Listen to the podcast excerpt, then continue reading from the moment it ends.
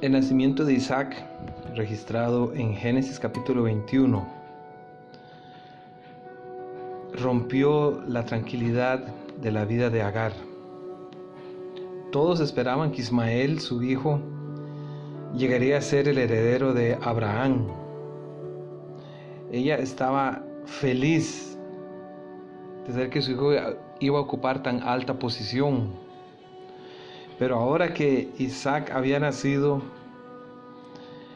el problema de los celos entre Sara y Agar se reencendió y los conflictos llegaron a ser frecuentes. Finalmente, bajo la insistencia de Sara, Agar e Ismael fueron expulsados de la casa de Abraham. Ella era ahora una marginada, una persona proscrita y tuvo que caminar en el ardiente desierto de Berseba sin esperanza y con amargura.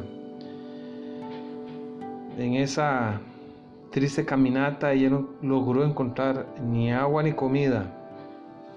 Ismael estaba muriendo allí en el desierto. Y entonces cuando ella vio esa situación, ella se alejó del muchacho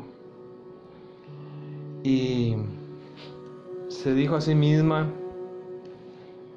no veré cuando el muchacho muera.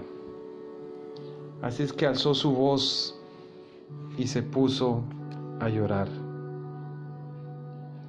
Muchas veces nosotros quizá nos hemos encontrado como Agar, desesperados, solos, con una gran preocupación en el corazón, con dificultades. Y es en esos momentos de desesperación, en el clímax de esa dura circunstancia, que ella, Agar, se encontró con Dios. Y el Señor le dijo, ¿qué tienes, Agar? La pregunta puede sonar un poco obvia, ¿qué tienes, Agar? Eh, Dios lo que estaba diciéndole era, Agar, reacciona. ¿Cuál es su problema? ¿Cuál es tu necesidad? Nótese que Él no la reprimió. Eh, y tampoco era una pregunta de curiosidad. Dios estaba tratando de abrir la mente de Agar para que ella viera su situación y expresara su necesidad. Y entonces él pudiese escuchar su oración pidiéndole ayuda. No temas, porque Dios ha oído la voz del muchacho en donde está. Génesis 21, 17.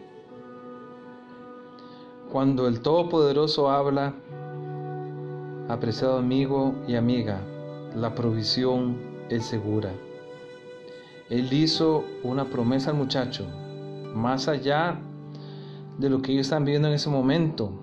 Él le dijo a Agar, levántate, toma al muchacho y sosténlo con tu mano porque yo haré de él una gran nación. Dios siempre va más allá de nuestros problemas. Dios ve más allá de nuestra necesidad urgente en ese preciso instante. Antes de resolver las necesidad física que tenía Agar, la promesa fue dada. Parece ser que más que la necesidad de agua en ese momento calcinante, lo que Agar necesitaba era fe.